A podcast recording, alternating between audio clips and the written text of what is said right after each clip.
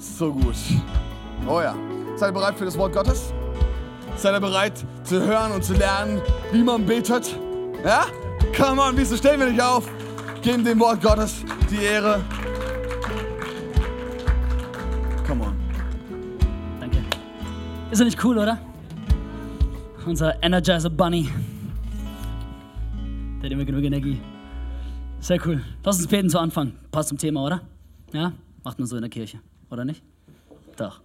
alle waren schon. Und dann kommen die irgendwelchen blöden Sprüche. Habe ich alle erwischt? Egal. Danke, Herr, für diesen Sonntag. Ich danke dir so sehr für die Möglichkeit, die wir haben, von deinem Wort zu hören. Danke, Herr, dass du uns inspirieren möchtest, dass du uns verändern möchtest. Wir danken dir, Herr, dass du immer etwas in uns auslöst. Und so bitten wir dich, Herr, dass wir in Bewegung bleiben, dass in uns eine gute Frucht entsteht, die nach außen hin sichtbar wird. In deinem wunderbaren Namen. Amen. Amen. Ihr dürft Platz nehmen. Immer diese Pastoren, die da so komische Witze überall einbauen und so. Pff. Heute Morgen, als wir ähm, auf dem Weg hier in die Kirche waren, in die Passion Church waren, beschwerte sich meine Frau bei mir und sagte, also mit deinem Fahrstil kann ich mir meine Fingernägel nicht lackieren. Und dann sagte ich, also letztes Mal, dass ich nachgeguckt habe, was die Definition von Autofahren ist, ist es von A nach B zu kommen und nicht am Beauty-Salon aufzubauen auf vier Rädern.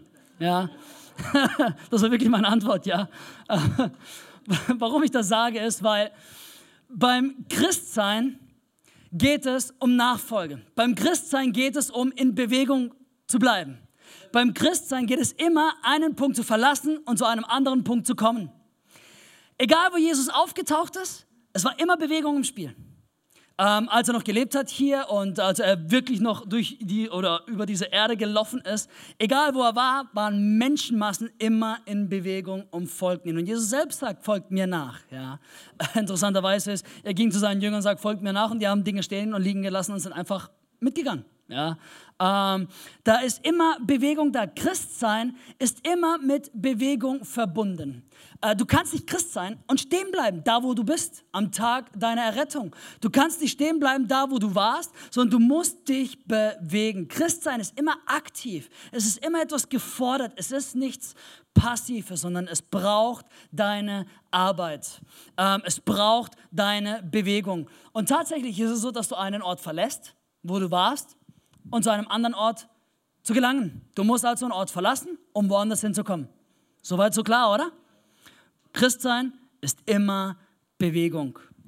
Warum ich das sage, ist, weil ich beobachte, dass gerade was das Thema Gebet angeht, wir oftmals ohne Bewegung beten. Wir beten, bleiben aber stehen. Wir beten und tun nichts. Wir beten und dann bleiben wir einfach stehen und warten auf irgendwie das, wofür wir gebetet haben. Schaut mal, was hier steht in Jakobus 2, Vers 18 und 20 heißt es, wirklich? Wie willst du mir denn deinen Glauben beweisen, wenn die entsprechenden Taten fehlen? Ich dagegen kann dir meinen Glauben anhand von dem beweisen, was ich tue.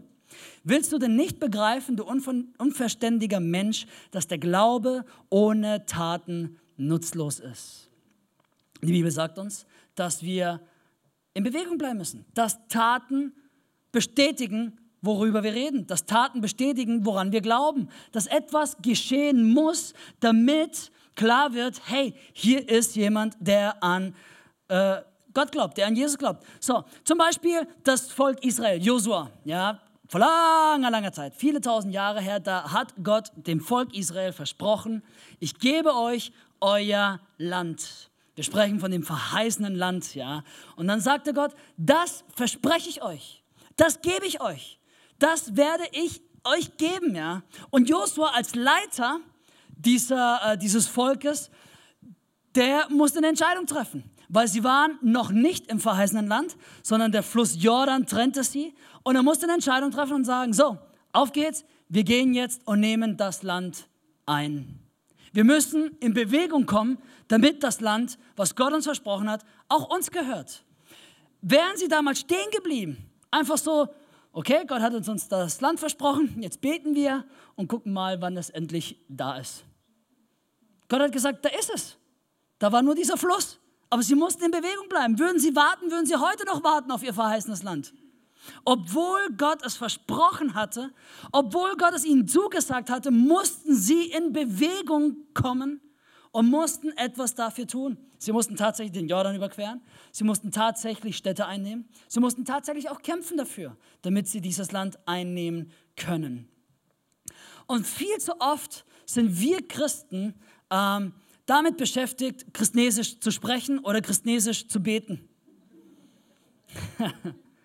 Was ist Christnesisch? Christnesisch ist diese komische Sprache, die sich Christen weltweit angewöhnt haben.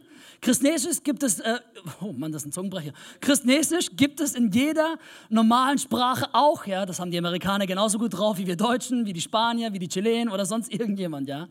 Christnesisch sind all diese typischen traditionellen Floskeln, die wir einfach so sagen, um mal irgendwas gesagt zu haben. Und uns dann irgendwie vielleicht auf die Schulter klopfen können und sagen, yes, ähm, oder was auch immer. Zum Beispiel, Christnesisch äh, betitel ich, wenn wir sagen, Herr, oder wir beten, Herr, versorge mich. Aber gleich morgen gehst du zum Mediamarkt und kaufst dir dein Flatscreen TV ohne echtes Geld, sondern kaufst es auf Kredit. Hm? Aber wir sagen es oft, Herr, versorge mich. Ja? Oder Herr, heile mich, mache meinen Körper wieder gesund. Aber heute Mittag gehst du zu Meckers, anstatt ein bisschen Brokkoli zu essen. Brokkoli ist übrigens lecker. Ja. Ich mag Brokkoli. Oder wir passen einfach nicht auf. Essen ungesund, machen keinen Sport, bewegen uns zu wenig ähm, oder nehmen sogar andere Mittel irgendwie ein, die unseren Körper kaputt machen. Und wir beten aber für Heilung und passen nicht auf unseren Körper auf. Oder wir beten vielleicht, Herr, äh, stelle meine Beziehung wieder her. sei es zu einem Ehepartner, sei es zu deiner Familie oder zu anderen Leuten. Aber wir sind nicht bereit, unseren Mund aufzumachen, zu reden, Probleme zu lösen, Streitigkeiten beiseite zu, zu räumen oder wir beten, Herr, bewahre meine Kinder. Viele Eltern beten das, bewahre meine Kinder, beschütze sie, dass ihnen nichts, wieder, nichts Schlimmes passiert und sonst was. Aber es interessiert uns nicht, was sie mit ihren Smartphones machen. Es interessiert uns nicht, was sie in der Schule so durchmachen. Es interessiert uns nicht, was passiert auf dem Schulweg. Es interessiert uns nicht, was für andere Quellen sie zu sich nehmen. Ich habe gestern mich belehren lassen von meinem Sohn, wie diese komischen Pokémon-Karten funktionieren, okay? Diese ganzen Kinder hier rennen jetzt mit Pokémon-Karten rum und ich so, okay, jetzt erklär mir mal, was, was sind das? Ja, ich meine, Pokémons kenne ich auch noch, von, als ich jung war, ja.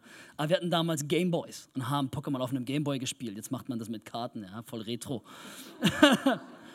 Aber ich musste, ich muss, wenn ich wissen will, was meinen Sohn beschäftigt, muss ich ihn fragen und sagen, hey, erklär mir mal. Ich kann nicht beten, Herr, bewahre ihn, aber eigentlich juckt es mich gar nicht, womit er sich beschäftigt den ganzen Tag. Oder sagen, Herr, ich bete, dass meine Kinder zum Glauben finden, aber du lebst es nicht vor oder ich lebe es nicht vor, dann ist es genauso christnesisch, weil es so viele Dinge gibt. Das sind nur einige Beispiele, die wir so schnell aussprechen und so oft im Gebet irgendwie als Christen einfach so sagen, schenke Heilung oder Versorgung oder Wiederherstellung. Aber es sind alles nur traditionelle Floskeln, die keine Kraft haben, weil wir nicht in Bewegung kommen, sondern weil wir einfach nur für irgendetwas beten, ohne dass wir bereit sind, dafür zu arbeiten. Ich als Pastor erlebe es natürlich vielleicht mehr als du, aber so Sachen wie, ah, Pastor, bete für mich, ähm, leg mir die Hände auf, segne mich, bete für mich, ja, ich brauche hier, ich brauche da, ich brauche hier nicht, hier ein Wehwehchen, dort ein Wehwehchen. Ist alles cool, ich mache das auch gerne, wann immer ich kann. Oder viele beten und bleiben dann tatsächlich stehen und sagen, Herr, ich bete für dies und das. Und bleiben stehen und warten, dass Gott auf einmal irgendwie das den Himmel öffnet und irgendetwas Großartiges passiert. Interessant ist, dass wir von der, von der Bibel her wissen, dass eigentlich der Sieg ja schon bereits vollbracht ist.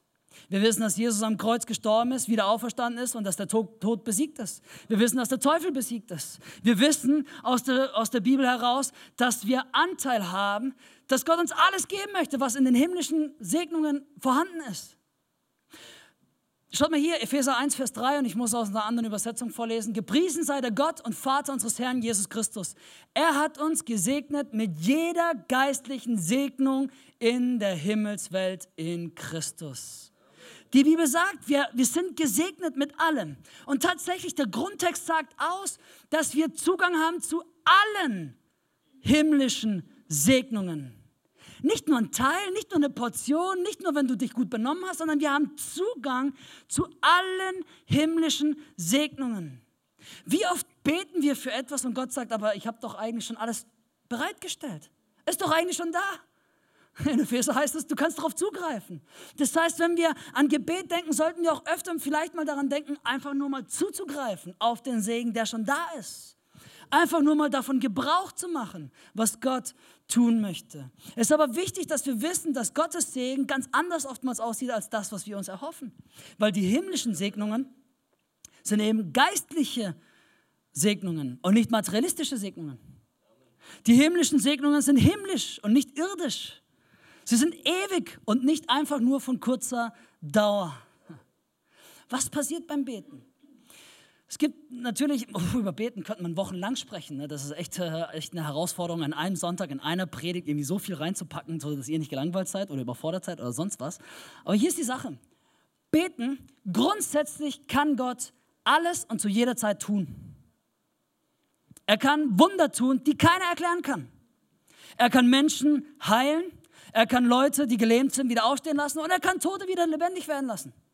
Er kann, er kann einfach Himmel und Erde bewegen, wann immer er möchte. Zu jeder Zeit, die er möchte. Er kann alles tun, was du dir vorstellen kannst und noch mehr als das.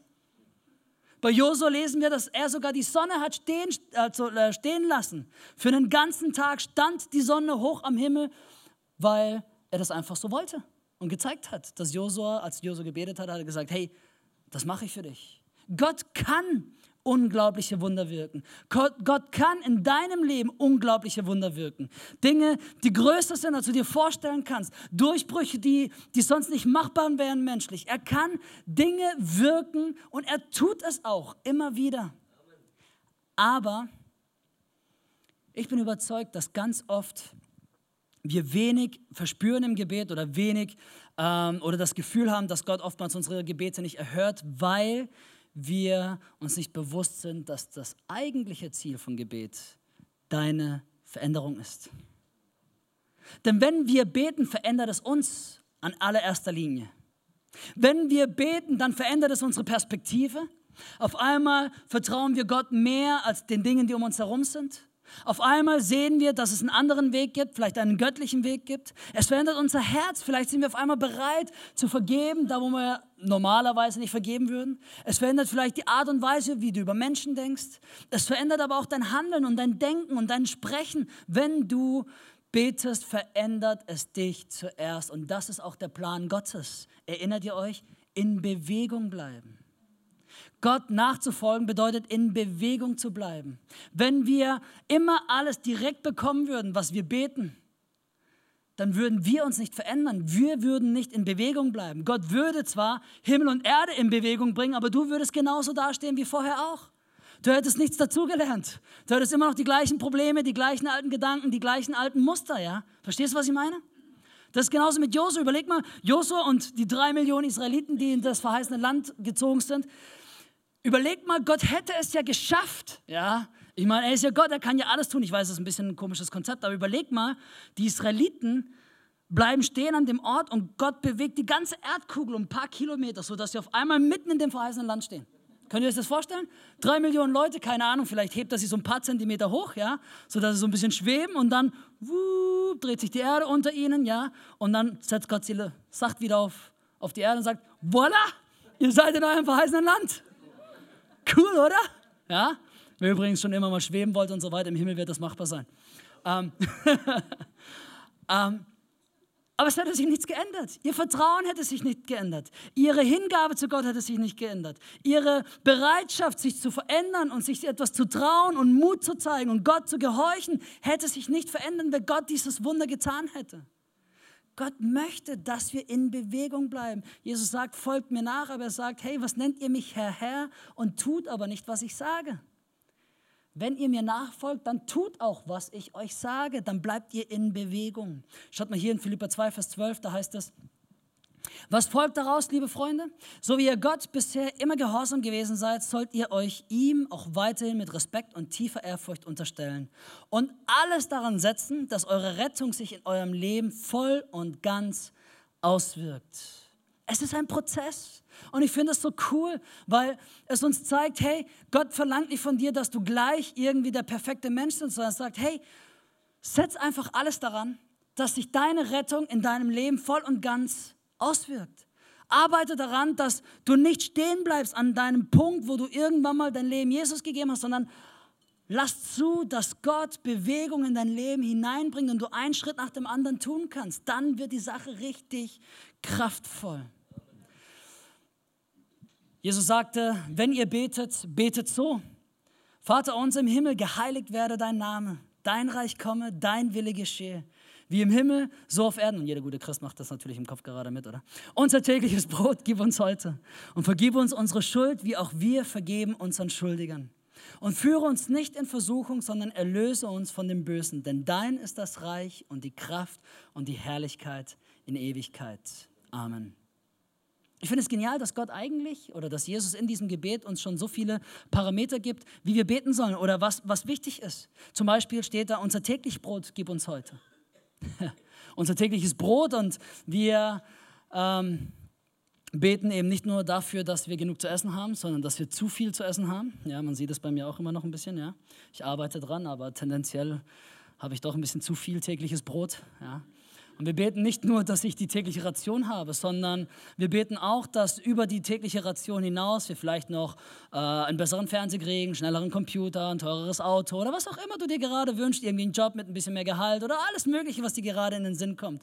Aber Jesus sagt, hey, fang mal an, für dein täglich Brot zu beten.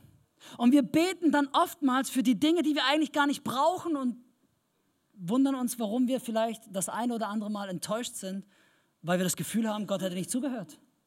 Gott hätte irgendwie nicht verstanden, was wir gemeint haben. Ja. Ich habe letztens ein Finanzseminar angeschaut auf YouTube, richtig, richtig, richtig gut. Und es war kein Christ, es war einfach nur jemand, der sich mit Finanzen gut auskennt. Und der Typ ist schwerreich, ja. Und in seinen Seminaren verteilt er eine Visitenkarte. Und auf dieser Visitenkarte steht drauf, ist das wirklich nötig? Und das empfiehlt er jedem seiner Seminarteilnehmern, in seinen Geldbeutel reinzumachen. Und jedes Mal, wenn man an der Kasse steht, macht man Geldbeutel auf und sieht die Visitenkarte, ist das wirklich nötig? Und dann checkt man kurz, ob das wirklich nötig ist und wie viel Geld man sparen kann dabei. Ja? weißt du, weil wir beten so oft und Jesus sagt, bete doch mal für dein täglich Brot. Nicht einfach nur für all das, was du gerne hättest. Oder dann heißt es, vergib uns, so wie wir denen vergeben, die uns etwas angetan haben. Da zeigt uns Jesus, hey, bleib in Bewegung, veränder du dein Herz genauso. Ich vergebe euch, aber veränder du dein Herz, vergib du auch mal. Arbeite mal an deiner Perspektive, arbeite mal an deinem Handeln, arbeite mal an deinem Reden. Und dann zeigt es uns, warum wir eigentlich beten. Es ist nämlich sein Reich, sein Wille und sein ist die Kraft und die Herrlichkeit. Nicht uns, es ist nicht unser Wille, es ist nicht unser Reich, ja.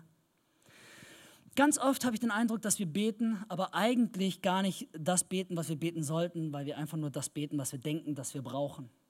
Wie wäre es, wenn wir mal anfangen als Christen, Gott zu fragen, hey, was soll ich denn beten, Gott? Wie soll ich denn beten? Wofür soll ich denn beten? Kennt ihr das? Ihr betet für eine Situation und ihr habt gleichzeitig, während ihr betet, schon die Antwort im Kopf? Ja, wenn wir ehrlich sind, ja? Ich erwische mich oft dabei, dass ich bete und ich habe genau schon den Plan, den Fahrplan, wie jetzt diese Situation besser werden wird. Ja? Ihr habt bestimmt schon mal so gebetet, hey, ich habe jetzt gerade ähm, Finanzschwierigkeiten und du betest und während dem Beten stellst du dir einfach vor, dass auf irgendeine mysteriöse Art und Weise am nächsten Tag im Kontoauszug schwarze Zahlen dastehen. Wer hat das schon mal gemacht? Komm schon, lass uns ehrlich sein, oder? Ja, ich, zuhauf, ja.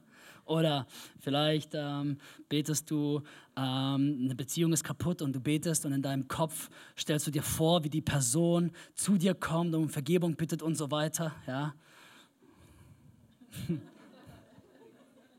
Natürlich, der andere hat nur Schaden gemacht, ne?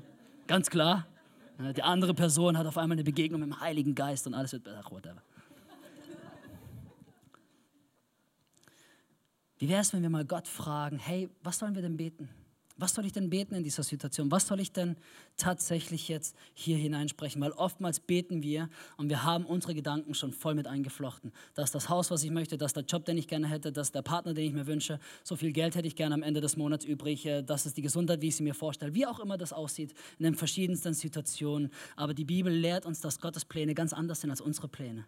Dass Gottes Wege viel höher sind und dass Gottes Gedanken viel höher sind als das, was wir ergreifen können. Hey, wenn wir beten, dann lass uns mal versuchen, unsere Gedanken mal beiseite zu, zu legen. Wisst ihr, meine kleine Tochter äh, Taya, äh, das ist die dritte bei uns, sie ähm, ist total cool, mit vier Kindern kann man schon sagen, eins, zwei, drei, vier, ist total cool. Also die dritte, ja, die Taya, die wird nächste Woche drei Jahre alt und es ist ein süßes kleines Ding, ja. Ähm, und sie ist ein Zuckerjunkie, sie ist absolut abhängig von Zucker, ja. Sie ist wirklich schwersüchtig.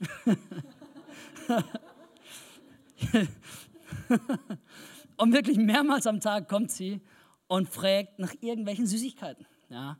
Und ich meine, die ist auch noch so süß dabei. Ja. Und dann ist ja auch noch meine Tochter. Die, die Töchter haben es bei uns Vätern immer ein bisschen leichter an Sachen zu kommen, wie mein, mein Sohn sagt, pff, kämpf erstmal wie ein Mann und dann schauen wir mal, was du kriegst. Ja.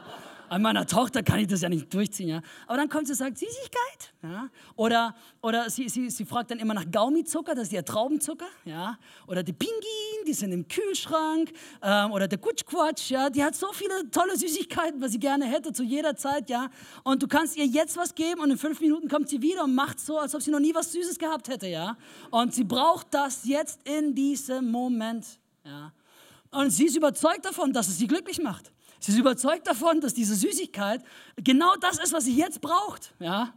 Und ich als Vater, ich meine, ich bin ja nicht arg weit voraus. 29 Jahre mehr Erfahrung habe ich jetzt hier, aber ich weiß, dass wenn sie zu, zu viel Süßigkeiten isst, dass es nicht gut ist für sie. Ja? Ähm, und dann hocke ich da als Vater und sage, nö. Sie ist überzeugt, dass es richtig ist. Und ich sage nein, weil ich überzeugt bin, dass es nicht richtig ist, ihr so viel Süßes zu geben. Und man kann die ausbrechen in Heulen und die macht ein Drama, wenn sie die Süßigkeit nicht bekommt, ja. Wie oft ist es so, dass, dass wir nicht, nicht arg viel besser sind wie meine Tochter, wenn wir beten? Weil wir beten und wir überzeugt sind, wir wissen genau, was wir brauchen. Und Gott da oben und sagt, komm schon, echt jetzt? Fragst du schon wieder nach dem Gleichen? Komm schon, ich weiß, was gut ist für dich. Wie wär's mal, wenn du für was anderes betest? Wie wär's, wenn du deine Perspektive änderst? Wie wärst du, wenn du mal in Bewegung bleibst und dich veränderst? Ich glaube, dass viele unserer Gebete oft so schwach sind, weil unser einziges Ziel, was wir haben beim Beten, ein glückliches Leben ist. Ein Leben ist, was einfach ist, wir wünschen uns keine Gegenwehr, wir wünschen uns, keine Probleme, wir wünschen uns, dass wir nie, äh, nie Probleme haben mit Beziehungen oder anderen Dingen. Wir wünschen uns ein glückliches Leben, wo wir einfach so floaten können und ganz gemütlich das Leben genießen können. Und wenn wir andere Länder anschauen, wenn wir Menschen anschauen, die vor allem weniger materialistische Dinge haben, wie wir es kennen, ja, vielleicht in den armen Ländern, dann sehen wir oftmals, dass der Glaube und die Charakterfestigkeit eine ganz andere Tiefe und Dimension hat, wie wir es hier kennen. Weil diese Menschen, die kommen gar nicht erst auf den Gedanken, irgendwie zu beten, dass sie gern den neuen Fernseher hätten oder den Job mit 5% mehr Gehalt oder wie auch immer, sondern sie beten, dass sie einfach tatsächlich nochmal einmal täglich Brot haben, um einen weiteren Tag zu überleben. Ich erinnere mich, als ich in Afrika war, in diesem Slum und dort dann in diese Kirche reinkam, ich dachte, das kann wohl nicht wahr sein. Wenn ich sah, wo ich durchgefahren bin, um zu dieser Kirche zu kommen und wie ich gesehen habe, wie die Jesus gefeiert haben da drin unglaublich. Von meiner Perspektive haben sie keinen Grund zu feiern gehabt. Und von ihrer Perspektive hatten sie jeden Grund zu feiern. Oh, das ist ganz was anderes. Was sie verstanden haben, hey, wenn wir beten und weil wir hier leben, ist alles zur Ehre Gottes. Wir beten nicht, damit ich ein besseres Leben habe, sondern wir beten, damit Gottes, äh, damit Gottes Ehre wiederhergestellt wird. Und Gott arbeitet fest daran, dass seine Ehre hergestellt wird. Die, die, die ähm, kennt jemand von euch den Spruch äh, Ora et Labora? Ja, schon mal gehört? Ora et Labora, die, die in die Team Night kommen, die haben das schon mal gehört. Ich habe darüber vor einigen Wochen schon mal ein bisschen gesprochen. Und zwar kommt es aus dem Spätmittelalter, dort haben die Benediktiner in den Klöstern das äh, so als Motto gehabt. Ja? Und das heißt, bete und arbeite. Ja? Bete und arbeite. Das zeigt einfach, hey, beides ist notwendig, damit Gottes Kraft sich entfalten kann. Ja. Bete und arbeite. Vorhin, als der erste Gottesdienst vorbei war, äh, sagte mir jemand noch eine, eine Geschichte dazu.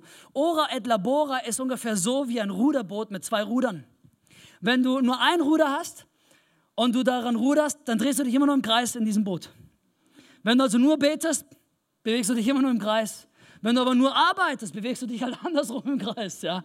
Ist auch nicht besser. Sondern es ist das Zusammenspiel von beiden Rudern, was dir erlaubt, nach vorne zu kommen, in Bewegung zu bleiben. Ist das nicht cool, ja? Und es ist beides wichtig, wenn wir, für, wenn wir über Gebet sprechen, dass wir realisieren, hey, es ist nicht nur beten und stehen bleiben und nichts machen, sondern es ist beten und daran arbeiten, beten und in Bewegung bleiben, beten und sich verändern lassen. Weil wir zu oft, davon bin ich überzeugt, und wenn ich mein Gebetsleben anschaue, ich meine, pff, ja, wir haben viel zu lernen. Ne? Wie oft beten wir und bewegen uns nicht? Wie oft beten wir und verändern unser Leben nicht und wundern uns, warum manchmal das Gebet so scheint, als ob es nicht angekommen ist. Glaubt mir, es ist angekommen bei Gott, aber er denkt so, nee, ich gebe dir nicht nochmal Traubenzucker. Gebet, das kraftvoll ist, ist durchdacht, es hat einen Plan und du weißt genau, was du brauchst. Warum ich das sage, ist, weil Gebet das kraftvoll ist, davon bin ich überzeugt. Du musst einen Plan haben und sagen, hier stehe ich, dort möchte ich hin. Und dann weißt du ganz genau, das sind die Schritte, die ich brauche. Und dann betest du und sagst, Gott, hilf mir dabei, diese Schritte gehen zu können. Hilf mir dabei, dass du mit mir gehst, dass du mir behilflich bist, dass du Türen aufmachst. Aber du hast einen Plan, du weißt, hier ist der Weg, den ich gehen möchte. Hier ist der Prozess, durch den ich gehen muss, ähm, um Gott mehr Raum in meinem Leben zu gehen. Und du wirst dann merken, wenn du so betest, dass tatsächlich es sich so anfühlt, als ob Gott dir totalen Backup gibt. Er wird da sein. Er wird dir viele Dinge offenbaren. Er wird auch Türen aufmachen, die sonst nicht aufgehen können. Er wird ähm, Wunder wirken können. Aber erst wenn du in Bewegung bist, merkst du auf einmal, hey, die ganze Zeit war Gott ja da. Die ganze Zeit hat er mir geholfen. Ich dachte, ich mache das im Alleingang, aber er ist mit dabei. Wenn du in Bewegung kommst, wirst du spüren, wie Gott tatsächlich wirken kann. Denn er möchte dir all diese himmlischen Segnungen geben für dein Leben. Was sind deine nächsten Schritte? Wie sehen diese Schritte aus? Vielleicht willst du finanziellen Durchbruch erleben und dein nächster Schritt ist tatsächlich eine Visitenkarte dir anzu, äh, anzuschaffen, wo drauf steht, ist das wirklich nötig? Und wir als Familie haben das getan tatsächlich und ich habe äh, darüber gesprochen in der anderen Serie, die wir im Juli hatten. Und wir haben zu vielen Sachen Nein gesagt. Und das war der einzige Weg, wie wir rausgekommen sind, wie wir nachhaltig ohne Schulden leben können, indem wir immer wieder fragen, ist das wirklich nötig? Vielleicht ist das der nächste Schritt, ganz einfach. Und dann kannst du beten und sagen, Herr, hilf mir dabei, dass ich standhaft bin, dass ich Mut habe, Nein zu sagen, dass ich auch Weisheit bekomme, um irgendwie alles anzupassen. Vielleicht ist dein nächster Schritt, wo eine Beziehung kaputt ist, zu vergeben, wo du sagst, okay, ich muss lernen zu vergeben und du bittest Gott darum, dass er dir hilft dabei, dass er dein Herz verändert, dass er deine Gedanken verändert. Vielleicht ist dein nächster Schritt, dass du deinen Charakter veränderst, dass du an deinem Charakter arbeitest und du bittest Gott um Hilfe. Vielleicht suchst du einen Job oder du brauchst einen Job, ja, und dein nächster Schritt ist einfach mal eine Bewerbung zu schreiben. Und zwar keine lausige Bewerbung, sondern eine gute Bewerbung. Eine Bewerbung, die sich sehen lassen kann. Eine Bewerbung, die es wert ist, überhaupt gelesen zu werden von dem Personalchef. Ja? Ihr seid so still geworden. Ich dachte, er redet über Gebet und alles wird passieren, ohne dass ich was machen muss. Das ist ja blöd. Und bin ich hier gelandet in der Leidenschaftskirche. Der zweite Gottesdienst ohne Witze ist echt, echt gefährlich. Ich merke schon, ich bin schon zu lange wach heute. Ferdi übrigens auch, ne? Der, der war vorhin mit diesem Coconut-Song, ne? Ist auch nicht mehr ganz zusammen, der Typ. Vielleicht wünschst du dir Durchbrüche in der Gesundheit. Und dein nächster Schritt ist einfach mal anfangen, Sport zu machen, gesünder zu essen oder gewisse Gifte, die du in dir hinein ähm, zwängst, mal beiseite zu lassen. Vielleicht brauchst du Heilung und dein nächster Schritt wäre einfach mal zum Arzt zu gehen und nicht einfach nur zu beten, sondern tatsächlich mal deine Füße in die Hand zu nehmen und zu sagen, ich gehe jetzt mal zu einem Arzt und lass mich mal einfach kontrollieren und durchchecken. Ähm, und vertraue einfach mal darauf, dass Gott auch die Wissenschaft und die Ärzte erfunden hat, dass es Teil seines Planes ist und dass manchmal Antworten auch dadurch kommen. Hey, ich möchte dir Mut machen, denn Gebet ist eigentlich eine ganz einfache Sache. Und umso mehr ich darüber nachgedacht habe, über dieses Thema Gebet und dieses Thema in Bewegung zu bleiben, ist es mir, ich, ich denke ja oft an mein eigenes Leben, wenn ich die Predigten schreibe. Und so oft habe ich beobachtet, wo ich bete, aber nicht bereit bin, in Bewegung zu kommen. Wie oft ich bete für Dinge, aber nicht bereit war, tatsächlich aktive Schritte zu gehen, damit Gott etwas verändern kann in meinem Leben. Ja, natürlich habe ich auch schon Gottes Wunder erlebt und Gottes Wirken erlebt, aber ich merke, dass umso öfter wir in Bewegung kommen mit unserem Gebet zusammen, dass etwas Großartiges geschieht. Und du wirst merken, dass Gebet etwas entfacht in dir. das Gebet etwas verändert in dir.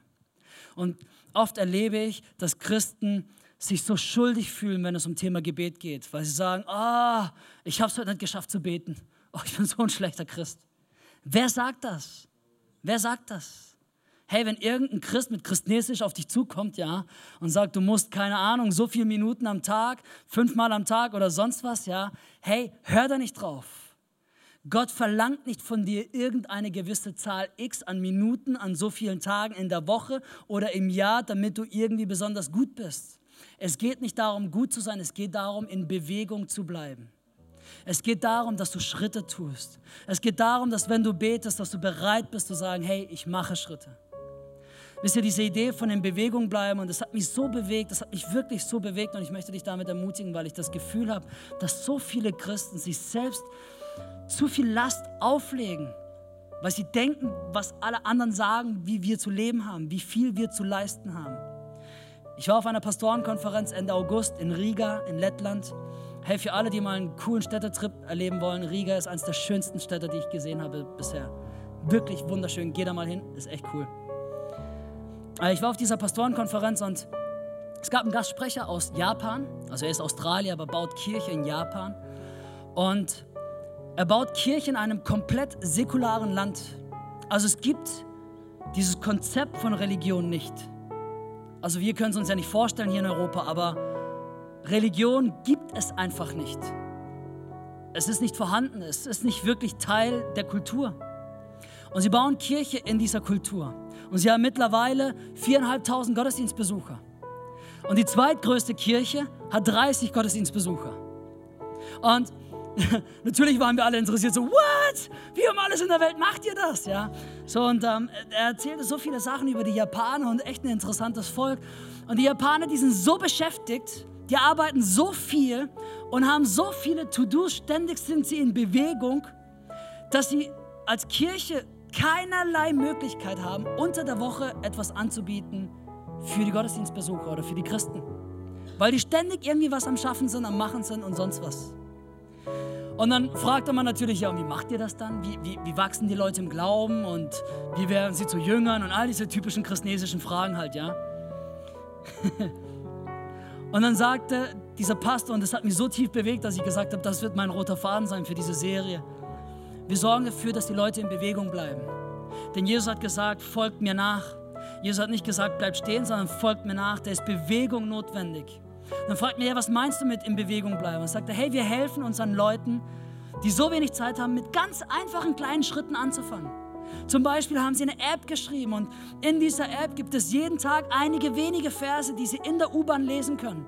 Und die sagen, hey, wenn du es schaffst, im Stehen, während du von einer Haltestelle zur anderen in der U-Bahn unterwegs bist, einfach kurz dein Handy in die Hand zu nehmen und diese wenigen Verse zu lesen, bist du schon in Bewegung, bist schon Gott etwas näher gekommen. Und sie ermutigen zu sagen, hey, dein Gebetsleben genauso, morgens ganz kurz Gott bitten, bei dir zu sein, diesen Tag. Und am Abend, bevor du ins Bett gehst, Bitte Gott darum, dass du vergeben kannst für all das, was dir Schlechtes angetan wurde. Ganz einfache Dinge, ganz simpel.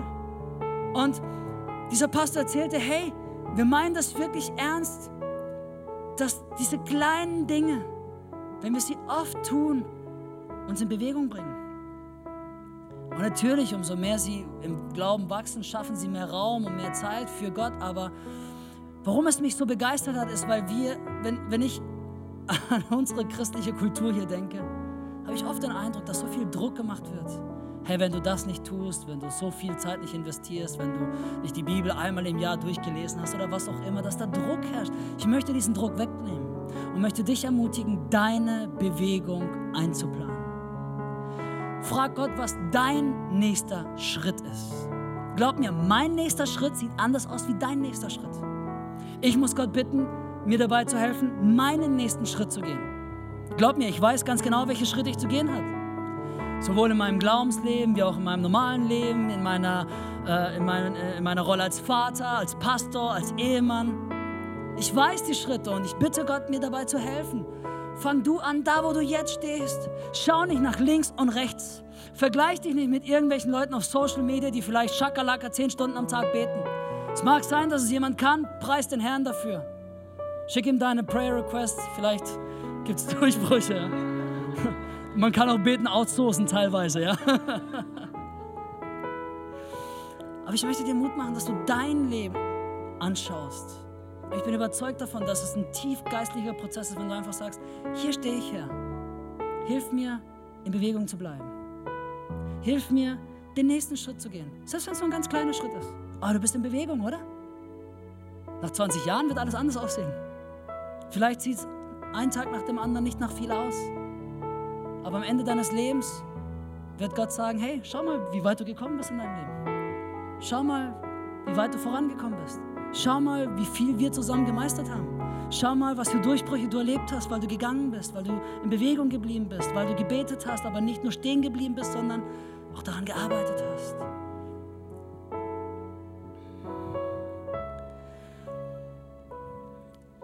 Als Josua mit dem Volk Israel ins verheißene Land übergegangen ist,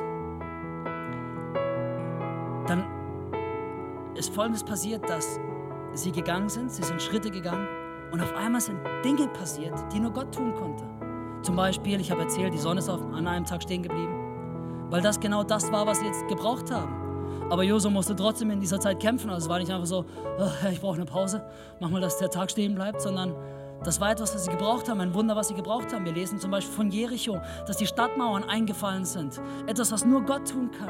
Wir lesen auf einmal, dass sie oftmals in der Unterzahl Städte eingenommen haben. Auch etwas, was nur Gott bewirken kann. Auf einmal merkst du, hey, da, da ist ja richtig was dran.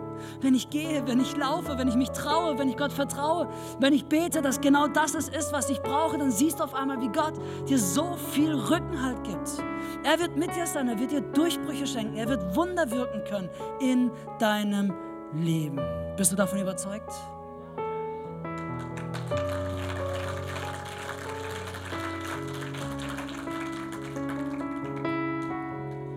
Was ist dein nächster Schritt? Denke immer an deinen nächsten Schritt. Wenn du deine Anliegen ausfüllst, wenn du morgens aufstehst und sagst, Herr, das ist mein nächster Schritt, den ich gehen möchte, dann wirst du sehen, dass wenn es in deinen Finanzen geht, du Weisheit bekommen wirst, wenn es um deine Beziehung geht, du ein anderes Herz bekommen wirst, dass Gott an dir arbeiten wird und du Durchbrüche erleben wirst, wie du es dir nicht hast erträumen können. Compassion Church, lass uns zusammen aufstehen. Ferdi kommt jetzt dann gleich hoch. Und wir werden diese Gebetsanliegen zusammen ähm, durchbeten, die ihr ausgefüllt habt. Was ist dein nächster Schritt? Seid bereit, Church? Wir beten hier für verschiedenste Dinge. Für Heilung von Blasenentzündung, für Gesundheit, dass Gott hilft, die nächsten Schritte zu gehen, dass Gott die Stimme wiederherstellt, dass äh, die richtige Kurklinik ausgesucht wird für Arbeit, für Gesundheit, für Partner, für Familie. Wir beten hier, dass Depressionen verschwinden, für Ausbildungsstart. Wir beten, dass Menschen Jesus kennenlernen. Wir beten für Verlobte, für eine Hochzeit, für Schwangerschaft. Und vielleicht hast du heute Morgen kein Instanliege hier ausgefüllt. Vielleicht habe ich das hier gar nicht in meiner Hand. Aber ich möchte dir Mut zusprechen, jetzt vor den Thron Gottes zu bringen. Denn wir möchten uns jetzt ganz bewusst die Zeit nehmen unsere Gebetsanliegen vor den Thron Gottes zu werfen. Einfach mal zu hören und zu sagen, hey, wie sieht der nächste Schritt aus? Was hast du für mich vor? Wo geht's weiter? Seid ihr bereit? Wieso strecken wir nicht aus? Und ich möchte euch wirklich aktiv einladen, dass ihr anfangt. Ihr fangt an, die ersten Schritte zu gehen. Fangt an, eure Stimmen zu erheben, während wir hier Worship spielen. Fang einfach an, Gott zu loben und zu preisen, da wo du stehst. Und irgendwann während diesem Gebet steigen wir voll mit ein. Seid bereit? Erhebt einfach eure Stimmen da, wo ihr steht und streckt euch aus.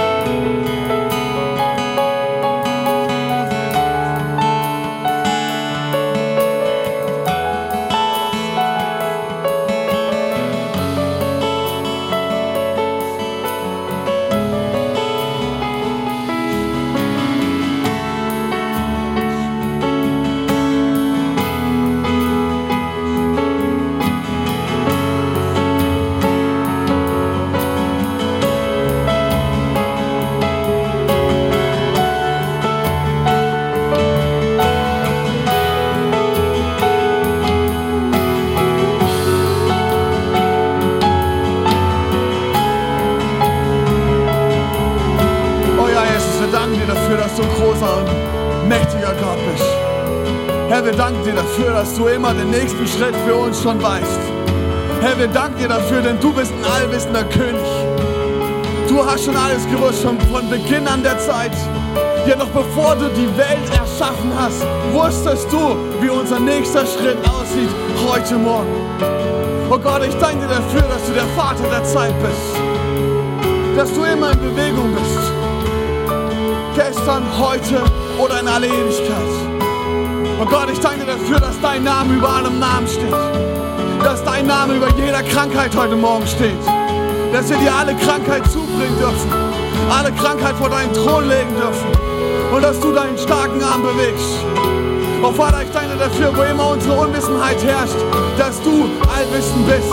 Dass immer, wenn ich keinen Plan habe, du den Masterplan vor deinen Augen hast. Oh Gott, und dass wir zu jeder Zeit ungehindert von irgendwelchen Umständen zu dir kommen dürfen, unsere Stimme erheben dürfen zu dir, dass du Gebete hörst und dass du Gebete erhörst. Und Gott, ich danke dir so sehr dafür, dass du deinen Sohn Jesus auf diese Welt geschickt hast, damit er all diese Sünden dieser Menschheit auf sich nimmt und dass er eine Brücke schlägt, dass wir ungehindert zu dir kommen dürfen. Gott, ich bin dir so dankbar dafür, dass wir dies nicht verdient haben, dass du uns gerecht sprechen tust, dass du uns erfüllen tust mit Liebe, mit Glaube, mit Hoffnung, mit Freiheit. Und Gott, ich danke dir dafür, dass wir das heute Morgen einfach annehmen dürfen in unserem Herzen. Und dass egal was uns in den Weg stellt, egal was hier in meinen Händen ist oder hier im Herzen von den Menschen an Gebetsanliegen da ist, dass wir dich erheben dürfen, dass du der größte König und dass dein Name hoch erhöben steht und dass die ganze Welt es wissen soll, dass du den Tod besiegt hast, Jesus, dass du uns freigesprochen hast, dass wir teuer erkauft sind mit deinem Blut und dass wir die Ewigkeit mit unserem Vater verbringen dürfen. Hey, und dass das nicht für uns ist, sondern dass es für jeden da draußen ist. Gott, wir sind dir so dankbar für alles, was du bewegst. Und wir erheben deinen Namen. Wir möchten dich groß machen. Wir rufen dir zu. Wir bringen die Ehre. Und wir möchten dir sagen, dass wir dich lieben von ganzem Herzen. Dass wir dich suchen von ganzem Herzen. Dass wir dir nachfolgen von ganzem Herzen. Und Gott, ich danke dir dafür dass uns nichts daran hindert. Kein Gebetsanliegen hier in meiner Hand, denn du bist größer. Wir müssen dir nicht sagen, wie groß das der Berg ist, sondern du sagst dem Berg, wie groß das dein Name ist, wie groß das deine Kraft ist, wie groß das deine Zuversicht ist und wie groß